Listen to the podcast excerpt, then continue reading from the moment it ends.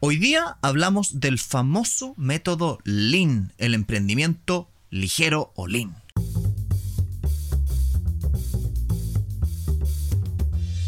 Hola a todos, bienvenidos a Elemental. Mi nombre es Pedro y estoy acá con Santiago. Hola, hola. Y el libro esta semana es The Lean Startup, que tiene una gran traducción. El método Lean Startup. de Que- nuestro amigo Eric Rice. Pero antes de comenzar, quiero darle las gracias al sponsor que hizo posible este episodio. Nuestros amigos de Tu, la máquina de pagos de la cual les vamos a contar un poquitito más adelante. Entonces, el autor de este libro creo que hoy en día podríamos decir que es más famoso por el libro que por su emprendimiento que originalmente lo, lo hizo famoso y millonario, que era Second Life. Para quienes no saben y no nacieron a principios de los 2000 o no estaban metidos en internet a principios de los 2000, 2005, 2010. Por ahí. era una aplicación, una, perdón, una aplicación, era una página web, un, un juego digital donde teóricamente tú tenías una especie de avatar y tenías tu segunda vida digital. Claro, era como un Sims Online. Y el tema es que había mucha, mucha como prensa alrededor de esto de, mira todas las cosas que se pueden hacer realmente, la gente va a tener reuniones acá, y tú vas a poder trabajar dentro de esto. Eh, Y toda otra serie de cosas que lo hicieron famoso en su minuto y que él, junto con ese emprendimiento, más un método que él aprendió en Toyota, dijo, voy a crear una forma de emprender y empezó a enseñar esta forma de emprender que lo llevó como al estrellato, si se quisiera. Exacto, que eh, fuera de cualquier broma, yo creo que si bien es muy fácil mirar en menos el libro y la metodología por el origen que tiene, porque, eh, o sea, he escuchado muchas muchas veces el chiste literal de, no, es una metodología famosa en Silicon Valley que vino, vino de un startup que hizo un mal juego.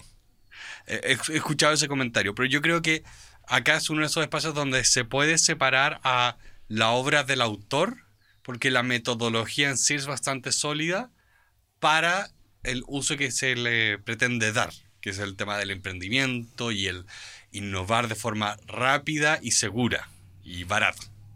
Y es por eso que el autor lo que quiere lograr es a través de distintas partes del libro irnos contando cómo emprender. Y insisto en la lógica de que la palabra lean o ligero o magro es un poco la filosofía general de este libro, de la idea es que falles rápido, falles barato, que hagas emprendimientos que no requieran tanto esfuerzo, intenta validar rápidamente tu negocio, etcétera, etcétera, etcétera. Exacto. Pero antes de continuar, quiero darle las gracias a tu, TUU.cl, la máquina de pagos que está haciendo posible este episodio.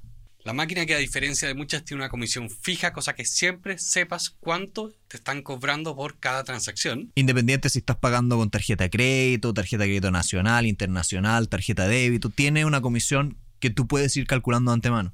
Y de hecho, tiene de las comisiones más bajas del mercado. De 1,99 más IVA hasta 0,98 más IVA dependiendo del plazo con que te pagan. Y además incluye un sistema de boleta y factura electrónica. Gratuito en la página. Así que anda a buscar la tuya en tu.cl, T-U-U.cl. Y además les vamos a dejar un código de referidos que ustedes pueden usar aquí abajo en el video o en la descripción si es que lo están escuchando por Spotify. Muchas gracias nuevamente a tú por auspiciar este episodio. Entonces, en la primera parte del libro, el autor habla de la visión. La visión que tiene un emprendedor al momento de crear su primer negocio. Entonces, él igual un poco dice que las visiones y las ideas no son suficientes para un emprendedor. Un emprendedor también tiene que entender que no basta con que se te ocurrió el producto perfecto, no basta con que se te ocurrió la idea ganadora, también tienes que acordarte de que emprender es crear una institución humana. ¿Qué quiero decir con eso?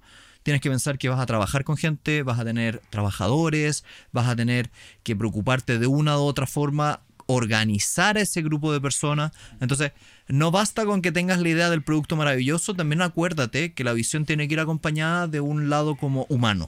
Sí. Y, y también eh, se, lo hemos hablado antes, pero también lo recuerdo mucho de mis profesores de innovación, que decían, oye, la innovación no es una buena idea, es una buena idea que se llevó a la realidad y que entró con un modelo sostenible. eso es innovación, es el conjunto de cosas, porque la idea en sí, pucha, cualquiera tiene ideas, todos tenemos ideas, yo puedo tener mil ideas de aplicaciones, pero no tengo idea cómo programar o juntar un equipo de programadores.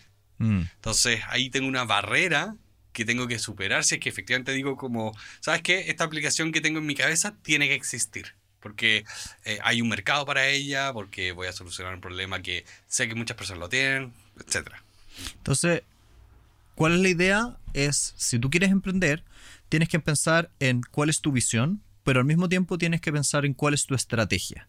Y tu estrategia y tu visión juntas van a dar un producto, un resultado final.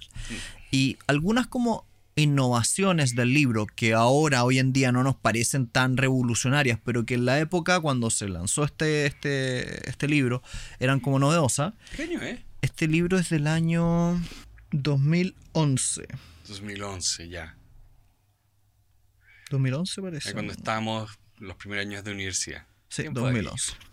Entonces, cuando salió, algunas ideas que eran como un poquitito novedosas eran, intenta hacer cosas como, construye, mide y aprende. Y ahí es donde surgen cosas que yo, eh, no sé si te ha pasado mucho, Pedro, pero yo creo que lo he visto un montón en el mundo del emprendimiento, que es esta idea de que tú tienes que tener un emprendimiento con los famosos KPI o estos como indicadores de, y tú la gracia es que las vas midiendo lo más rápido posible. Entonces, eh, lo que te suele pasar hoy en día es que te dicen, ok, define cuál es el producto que quieres, intenta lanzarlo lo más rápido al mercado, pero empieza a medir cuántos usuarios tenés, cuántas ventas estás teniendo. Y la idea de este libro es que tú hagas una o definas cuál es tu métrica y lo más rápido posible tomes decisión en base a eso. Entonces, por ejemplo, antiguamente el emprendimiento te decía, mira, construye un producto que está súper bonito, muy bien hecho, completo, y ahí sallo a vender. Y acá es un poco distinta la, lógica o la misión del autor porque dice, mira, intenta salir el producto mínimo viable lo más rápido posible, mide si es que se está vendiendo y ahí toma una decisión de si seguir perfeccionándolo o no. Que a hoy en día, ahora que han pasado ya más de 10 años desde que se escribió este libro, como Suena que obvio. suena como medio obvio en el mundo del emprendimiento.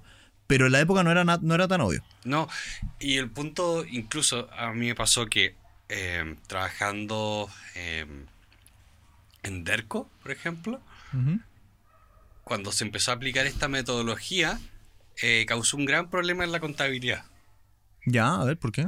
Porque eh, básicamente la política de contabilidad estaba solo pensada para proyectos muy, muy, muy grandes. Ya. Pero si tú tenías un proyecto solamente grande, oye, espera, esto es muy barato. ¿Cómo lo hacemos?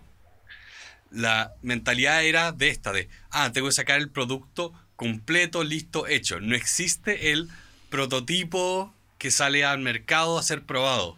Entonces era un, tema de que decían, ¿dónde pongo esto? que es una buena idea, que se está testeando, se está comprando en el mercado, pero no sé qué hacer con ella porque no cabe en el mastodonte que tengo de empresa. Mm. Entonces, incluso yo diría que hasta el día de hoy, especialmente en las empresas más tradicionales, choca todavía esta idea de arma algo más pequeño, ponlo inmediatamente en manos de tus usuarios finales y empieza a testear y validarlo. Porque incluso esto tú lo puedes aplicar no solo en productos que vas a vender al- eh, a la gente, sino que pueden ser como productos para los, lo que se llama el cliente interno. Oye, quiero un nuevo sistema de software para mi gente. Tien- es para los de recursos humanos, tiene estas características. ¿Cómo se implementa? Mm. Entonces ahí también tienes que inmediatamente decir, a ver, ¿quién los va a usar? ¿Quién necesita? ¿Qué problema estoy solucionando? Y ahí tal vez salgamos un poco del, del libro, pero yo como que esta filosofía de, de crea el producto, saca, vender lo más rápido posible al mercado, siento que a veces funciona y a veces no. Por ejemplo, la otra vez estaba leyendo un artículo donde hay un autor que nosotros conocemos y lo hemos hablado montones de veces en el libro, eh, en el podcast digo, que se llama Ramit Sethi. Ramit Sethi, para los que no saben, es un influencer de los antiguos, de los años 2000, 2010, de la época de los blogs. Es un influencer norteamericano que es muy famoso.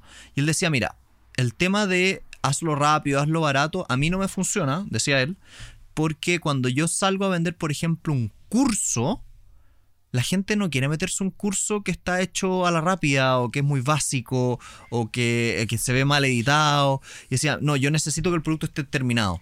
Entonces, me abrió un poco los ojos ese, ese comentario de que es verdad que hay ciertos productos que no puedes tirar al mercado si no están listos. No, es que por eso la pregunta siempre es, ¿cuál es tu mínimo producto viable? Eh, porque también, ¿qué ocurre? Dependiendo, porque esto es otro tema, eh, dependiendo del mercado al que estás entrando, tú también vas a ser evaluado de forma distinta. Imagínate que si yo hoy día quiero abrir un supermercado, me van a comparar con todos los supermercados que ya existen. Entonces yo no puedo caerme en problemas que ya están solucionados. Porque inmediatamente van a decir, oye, ¿por qué tú, tú tienes un supermercado que funciona mal? No le voy a decir, no, es que estoy probando y estoy innovando. No, las cosas básicas están funcionando mal. Entonces tienes que siempre ver, a ver, ¿dónde estoy entrando con mi emprendimiento? ¿Cuál es el mínimo producto viable? ¿Y cuáles son las cosas que eh, que de hecho hay gente que, habla del mínimo producto amable, el minimal lovable eh, product, no yo te diría que el matiz, Pedro, ahí está en que este autor propone la lógica y que está muy repetida en los, emprendimientos de que el mínimo producto viable es teóricamente mínimo, es, eh, es, lo más liviano posible, entre comillas, tiene la menor cantidad de features. Y Ramit se te dice, no, yo no necesito un producto mínimo, yo necesito el producto completo finalizado. Entonces, igual si te fijáis es distinto el approach, porque eh, yo entiendo tu punto, como ya, tu mínimo viable en este mercado sería el producto completo, pero rompe un poco la lógica porque eso ya no es un producto mínimo, es un producto completo. Es que sigue siendo... Es que no sigue siendo, esa es la diferencia. La, la distinción es, este producto no está completo, este producto está completo con todos sus features. Es que también ahí está el tema de, esta metodología es más para innovar y la pregunta es, ¿Ramit está innovando con sus cursos? que también ¿O está haciendo cursos buenos que.? Es que hay discrepo. Esa metodología no es para innovar, es para hacer startups. Por eso se llama startup. Es para emprender. Entonces, te fijáis que es distinto. Es que yo te diría que también la puedes aplicar para innovar. Es que si la aplicáis para innovar, te la compro. Pero ese es mi punto de, salirnos del libro. De Este libro dice: para emprender, tienes que hacer esto. Y yo digo: sí, me hace mucho sentido pero en algunas oportunidades no me hace tanto sentido. Y esa distinción no la hace el libro. No, porque creo que son unos temas donde, eh, no sé si es solo este libro, pero es un tono que a veces se tiene de, mira, te traigo la panacea. Te traigo la última forma de trabajar que resuelve todo. Y es como, sí, funciona, pero no, no es tan omnicomprensiva realmente tu metodología. Mm. Eh, creo que esa distinción que tú estás haciendo es completamente acertada. Eh, el, libro no la hace de, ok, ¿dónde es que uno tiene que aplicar esta metodología? Porque dependiendo de la tarea, tienes que escoger la herramienta. Ahora, este libro igual tiene buenas ideas que yo sí, ah, rescato hasta el día de hoy. Por ejemplo, en el capítulo, mm, mm, capítulo cuarto, el autor habla de las hipótesis de valor y las, las hipótesis de crecimiento, que esto a nosotros, por ejemplo, como podcast, nos hace... Hay que analizarlo con mayor detalle. Por ejemplo, la hipótesis de valor es qué cosa os da tu servicio o producto a la gente que lo recibe. Y por el otro lado, la hipótesis de crecimiento es cómo van a llegar las personas a tu producto o servicio, que son dos preguntas separadas. Y me encanta porque a nosotros nos pasa que en este podcast tenemos una hipótesis de valor más o menos clara. Vamos a entregar resúmenes o comentarios sobre temas que son importantes, son interesantes, no están en español, eh, la gente no tiene el tiempo para leerse las 400 páginas, nosotros lo vamos a hacer por usted, perfecto. Pero muchas veces nos falta la hipótesis de crecimiento, cómo van a llegar a nosotros. Y ahí fue donde, por ejemplo, yo aplaudo un poco a, a la productora, JP Cuadrado, porque ellos fueron capaces de, no de tomar la hipótesis de valor que teníamos y acompañarla de una hipótesis de crecimiento que funcionaba. Y todavía lo entretenido de esto es que la hipótesis de crecimiento igual va cambiando. Porque aquí el libro habla de un modelo que es muy conocido, de que hay personas que al principio conocen tu producto, que se llaman los early adopters y bla, bla, bla. Entonces nosotros estamos en la mitad de, de ese camino, como de la gente ya conoce nuestro podcast, nos conoce a nosotros, tenemos relativa fama y estamos llegando a la parte al medio y tenemos que encontrar cuál es nuestra nueva hipótesis de crecimiento. Sí, eh, que no es un tema menor, es un poco como también ese... no sé si debate filosófico es la palabra, cuando tú dices qué es mejor, el tipo que hace muy bien la silla o el tipo que es muy bueno para vender sillas. ¿Con cuál quieres, cuál quieres tener en tu equipo? Mm. Eh, porque... Por entonces yo prefiero tener los dos. Claro, es, el mundo ideal tienes los dos, pero por eso digo que este es como un debate filosófico que de hecho creo que en Los Increíbles dos, en una parte lo conversaban literalmente así. Eh, pero es verdad de, oye, no es suficiente tener el mejor producto si es que no eres capaz de venderlo después porque no eres capaz de llegar a la gente que lo necesita.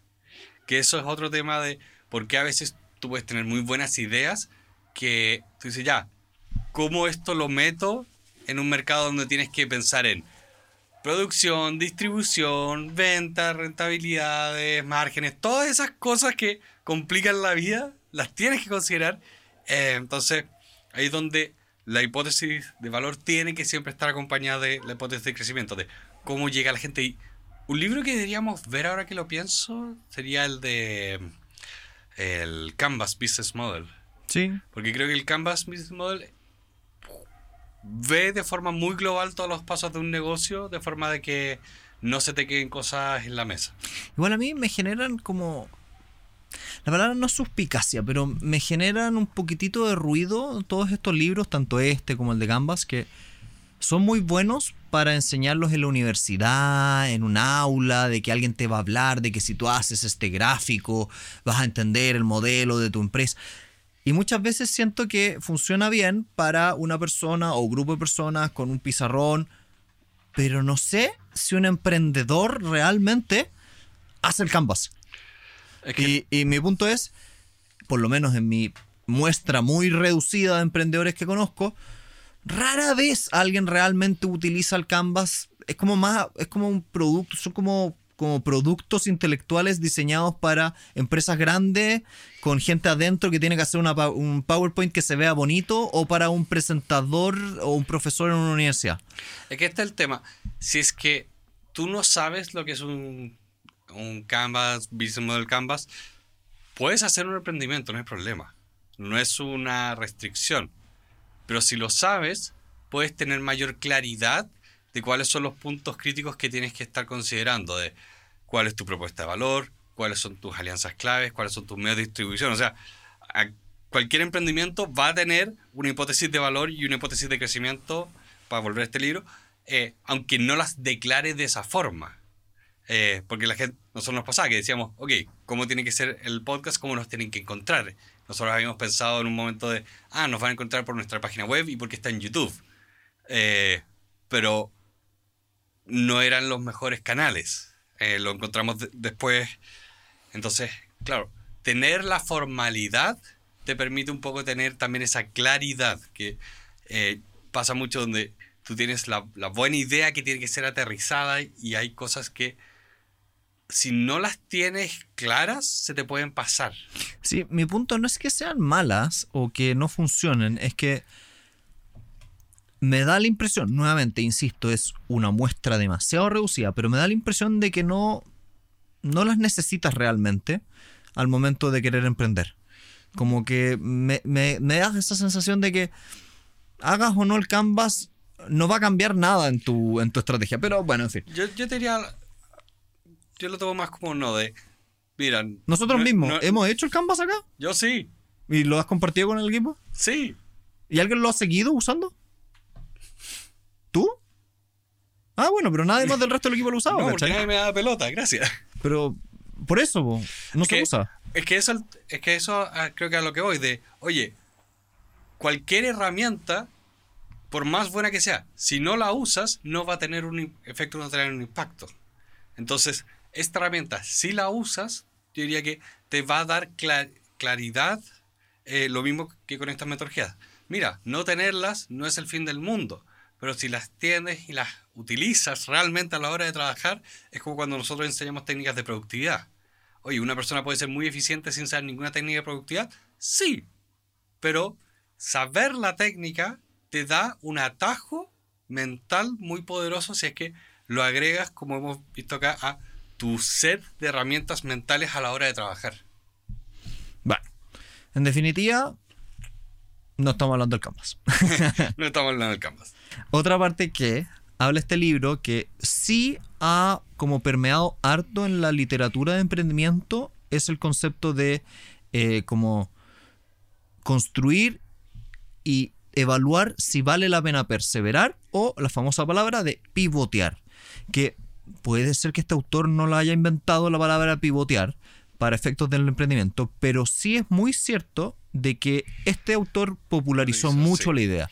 Yo diría que esto mm. es la parte más fuerte y duradera de este libro, más que, o sea, yo les diría que si quieren rescatar algo de este libro, se van a la parte 2 que habla de el círculo, que literalmente está dibujado en la portada, que es un círculo donde tú vas de, tienes una idea, construyes, eh, sobre, esa idea construyes un prototipo, mides el impacto que esto está teniendo, tienes los datos, aprendes de eso y ves qué, qué tienes que hacer. Si tienes que implementar un cambio, eh, tomas decisiones a partir de la experiencia eh, que busca un poco ser como un método científico.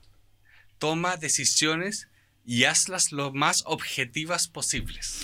Tal vez el punto está en, en que tienes forma de círculo, como emprender significa hacerlo una y otra y otra vez y estar, tal vez insisto que esto ahora ya no parece tan novedoso, pero cuando salió el libro era como interesante, de estar midiendo, tomar decisiones en base a esas métricas, usar la palabra pivotear, que consiste en pescar tu modelo de negocio, darlo vuelta entero y crear una cuestión completamente nueva si no te estaba funcionando. Entonces... Y creo que ha sido también mi experiencia trabajando con empresas, con clientes, que incluso esto les es territorio nuevo hasta el día de hoy.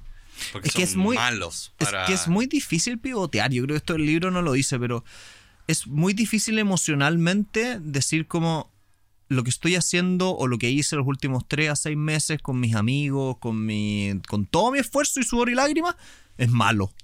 Y tengo que cambiarlo. No, y también eso les, es que también les cuesta medirse.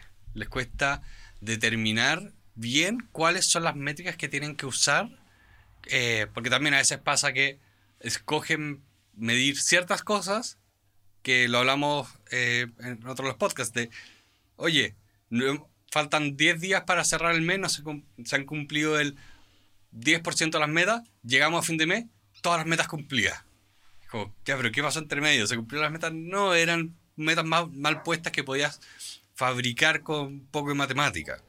Entonces, creo que ahí también es donde se cae muchas veces, que qué es lo que se está midiendo está mal pensado, porque no está pensado para... Eh, está pensado como casi que sea un método de mm, control más que de toma de decisiones objetivas para ver si tenemos que seguir o no. Mm. ¿Y, ¿Y cómo tomamos esas decisiones un poquito más objetivas mirando al cliente? A mí me pasa mucho que converso con muchos emprendedores que tienen ideas maravillosas, pero nunca van al, lugar donde tienen que ir, que es a vender. Y yo, esto no lo dice nuevamente el libro, pero yo siempre lo, lo comento.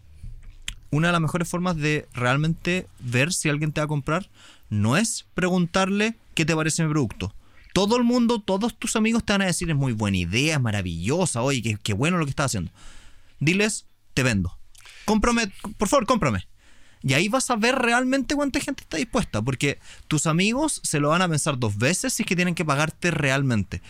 Y cuando tus amigos te están comprando y te están pasando dinero, sabes que la métrica de éxito, revenue, ingresos, es real. Y me encanta eso, como no pidas consejos u opiniones, vende. Anda tu amigo, y dice, ya te tengo, ya te voy a eh, vender el primero. ¿Puedes ser mi primer comprador? Y si dices, ya, bueno, te lo compro, y eso se repite, tienes eh, realmente una indicación de que la cosa es buena. No le pidas a tu mejor amigo, tu mamá, a tus conocidos, oigan, ¿me pueden hacer esta encuesta? ¿Qué te... Típicas encuestas que llegan por WhatsApp. Como, oye, estamos haciendo esto y vamos a hacer una encuesta por WhatsApp y pueden decirme si te gustaría o no te gustaría. ¿Cuánto te gustaría? Nunca son fidedignas esas cuestiones. Sal y véndelo. Sí, o sea, la encuesta te sirve cuando estás buscando como detectar el problema no cuando quieres validar si la gente te va a comprar la solución o no. Mm. Porque es muy distinto que yo te haga una pregunta, por ejemplo, si es que quiero, eh, quiero saber cuál es tu estilo de vida para ofrecerte un servicio de dietas. Ok, te voy a preguntar sobre tu estilo de vida. Si es que quiero ver si es que el servicio de dietas que te voy a vender se vende o no, es tratando de venderlo. Entonces son cosas distintas. Recuerden eso. La es fácil responder. Ah, sí, yo lo compraría. Es demasiado fácil responderlo. Y de hecho te lo van a hacer para no caer mal. Para que no te enojes, para no romper tus sueños. Pero yo creo que no hay nada que te rompa más los sueños que tener una idea, que te hayan dicho que sí, crearlo, salir a venderlo y de repente nadie te compra. Esos fueron los tristes primeros meses donde ni nuestra familia escuchaba el podcast. Fue divertido. no sé cómo estamos hoy después de tantos años. Pero es que estamos. Y ahora que lo dijiste me bajó un poco las la dos, porque creo que es un tema bastante serio de por qué es tan difícil en la práctica el tema de hacer una corrección de curso. Un pivote famoso. El, pivote. Sí. Ahora, entendiendo que estamos hablando de los startups no como lo que tal vez se entiende en Latinoamérica como este emprendimiento tecnológico con una aplicación de celular. No, la traducción literal de startup es emprendimiento. Y un emprendimiento puede ser desde vender galletas a un startup tecnológico de celulares y inteligencia artificial y millones de dólares. Todos los startups son emprendimientos, no todos los emprendimientos son startups. Así tal cual. Entonces, tal vez porque es difícil pivotear, yo diría que hay varios elementos que, por lo menos para mí, lo han hecho difícil con los años. Primero, hay un sentimiento de culpa cuando llevas meses y años trabajando en algo y tienes que decir esto es malo. Como que no se vende, no funciona. Es difícil hacer eso. Segundo, hay como que mostrarle a la gente que te equivocaste. Como que decirle a alguien más, oye, esto no funcionaba. También es difícil. Y tercero, falta como inteligencia en pivotear. ¿Y qué quiero decir con eso? Hay formas o estrategias para pivotear. De hecho, el, autor habla de que se pueden clasificar los pivotes. Por ejemplo, tú lo que podrías hacer es hacer un, un pivote hacia adentro. ¿Qué quiere decir hacer como un zoom? Lo que antes era una característica de tu producto lo puedes transformar en el producto completo. O al revés, hacer un zoom out, donde hay más que una única característica, tú dices, tengo que tener más características, te vayas afuera. O cuando, por ejemplo, dice, eh, este segmento de clientes no era mi comprador, sino que era este otro. Este, último me, hace harto sentido, por ahí, eh, la otra vez estaba hablando con, un emprendedor que tenía una aplicación que es súper interesante, que tiene que ver con eh, cómo cobrar automatizadamente las facturas o boletas a tus clientes sin tener que tú estar haciendo la pega de perseguirlos. Y el pivote que hicieron ellos fue particularmente un pivote de clientes porque ellos creían originalmente que se iban a enfrentar a puras empresas pequeñas, como la pyme chiquitita de la esquina, cuando en realidad se dieron cuenta que quienes tenían ese problema de verdad eran empresas grandes, consolidadas, millonarias. Entonces dijeron, mira, ¿Los grandes no pagan o los No, los grandes tenían un problema real de perseguir las, las cuentas, los cobros. Los chicos eran tan pocas las cosas que tenían que cobrar que lo hacían a mano. Entonces dijeron, ok, lo que vamos a hacer es que vamos a adaptar nuestro, nuestro, nuestra aplicación para ese tipo de, segmento de clientes. Y es eso el, pivote que se pegaron que es interesante. También tú puedes cambiarte de plataforma o de la arquitectura o de cómo estás creciendo. Nosotros hicimos un pivote particularmente en nuestra, nuestra estrategia de crecimiento cuando dijimos vamos a salir de lo solamente auditivo y vamos a entrar contratando a JP Cuadrado Productions a video. Y dijimos, mira, este es nuestro, nuestro engranaje de crecimiento que es distinto, entonces vamos a pivotear para allá. Sí, que curiosamente también eh, ese mismo yo diría que va de la mano con lo que hablábamos antes de necesitar o no el producto completo, porque nosotros tratamos de hacer versiones de video, pero la calidad no estaba ahí. Entonces nos pasaba que, eh, especialmente de, y no lo digo de forma acusatoria, sino de, eh, creo, creo que era un buen estándar de ¿A ti no te gustaba cómo quedan los videos? ¿No, no te gustaba que se vieran como no profesionales? Entonces está el tema de, ya, entonces no podemos hacer videos todavía. Eh, entonces hicimos esos experimentos, nos seguimos con ellos, y después cuando hicimos esta alianza, ahí fue como, no, ahora el estándar está. Ahora, se ahora sí se ve profesional, lo podemos hacer. Mm. Creo que ahí está el tema de esa diferenciación entre mínimo producto viable de que lo puedes hacer y mínimo producto amable, de que puedes amar tu propio producto y lo que estás haciendo. Y que la gente después va a también a enamorarse de lo que tú estás haciendo. También ahí yo hablaría de, no está en el libro nuevamente, pero de la importancia de tener, no sé si hablar es un mentor, pero alguien que sinceramente le preocupe lo que estás haciendo y te sugiera pivotear cuando hay que pivotear. Y que realmente le importe tu negocio, porque a mí me pasa muchas veces que cuando tú partes, todo el mundo dice, no, es muy peligroso, no lo hagas, no emprendas. Cuando ya lo estás haciendo, a veces algunas personas te aplauden y todo. Pero nadie te va a decir mucho como, creo que lo estás haciendo mal o estás emprendiendo mal. Cambia y pivotea tu negocio, cambia tu producto, cambia tu segmento, cambia tu cliente y emprende mejor. ¿Y por qué no pasa eso? Porque realmente la gente no se atreve a meterte en las tus cosas, no se atreve a ayudarte muchas veces. Y qué bonito es cuando tienes a alguien cercano que te dice, mira, es muy buena tu idea, no dejes de emprender, pero modifícame esto.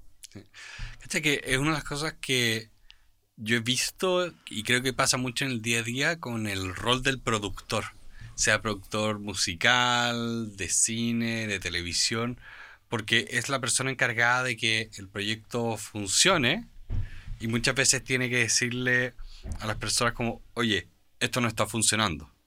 Y también cuando tú tienes un mal productor, es la persona que te dice como, más, más que te dice, esto no está funcionando, no entiende realmente tu propuesta de valor.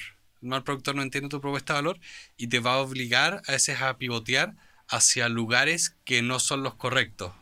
Ahí es donde está el clásico ejemplo de la película de Blade Runner, que tiene como 20 versiones, porque se metían todo el rato en la película a decirle como, no, no, pero haz esto, haz esto.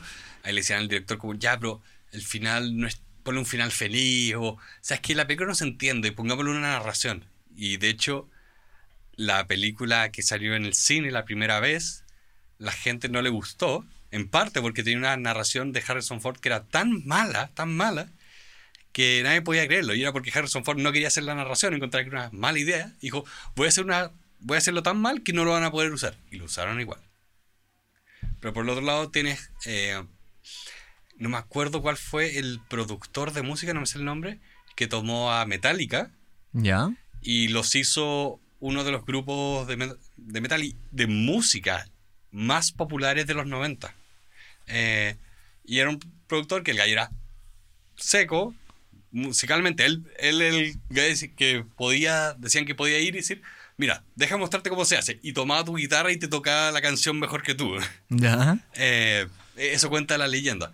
Eh, que se me olvida el nombre del productor, pero ahí es donde tienes a alguien que entienda qué es lo que trae esta gente a la mesa, que puede llegar a una audiencia. Entonces hagamos estos cambios que sí hacen sentido.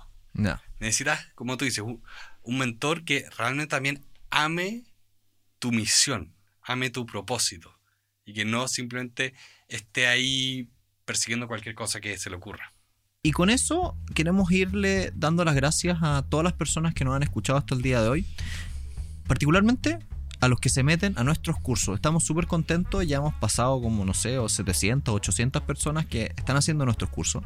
Ustedes, si quieren ver de qué demonios estoy hablando, métanse a elementalpodcast.cl y ahí van a encontrar links directos a nuestros distintos cursos de productividad, de finanzas, de estilos de vida en general. Y queremos darle una instrucción a todos los que llegaron a este punto. Sí. Día quiero que me pongan un circulito como el que está acá dibujado en los comentarios. Y si nos están escuchando en audio solamente y no pueden ver ese acá, pongan un círculo rojo. Sí, el típico círculo rojo de emoji.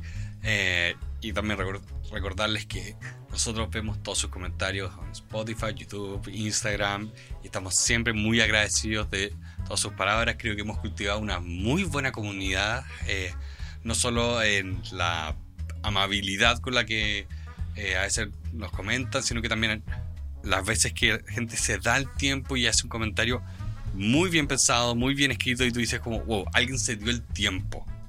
No para escribir y enojado, sino de, no, no, de verdad pensando. Mm. Y eso lo encuentro maravilloso. Muchas gracias y nos vemos la próxima semana. Adiós.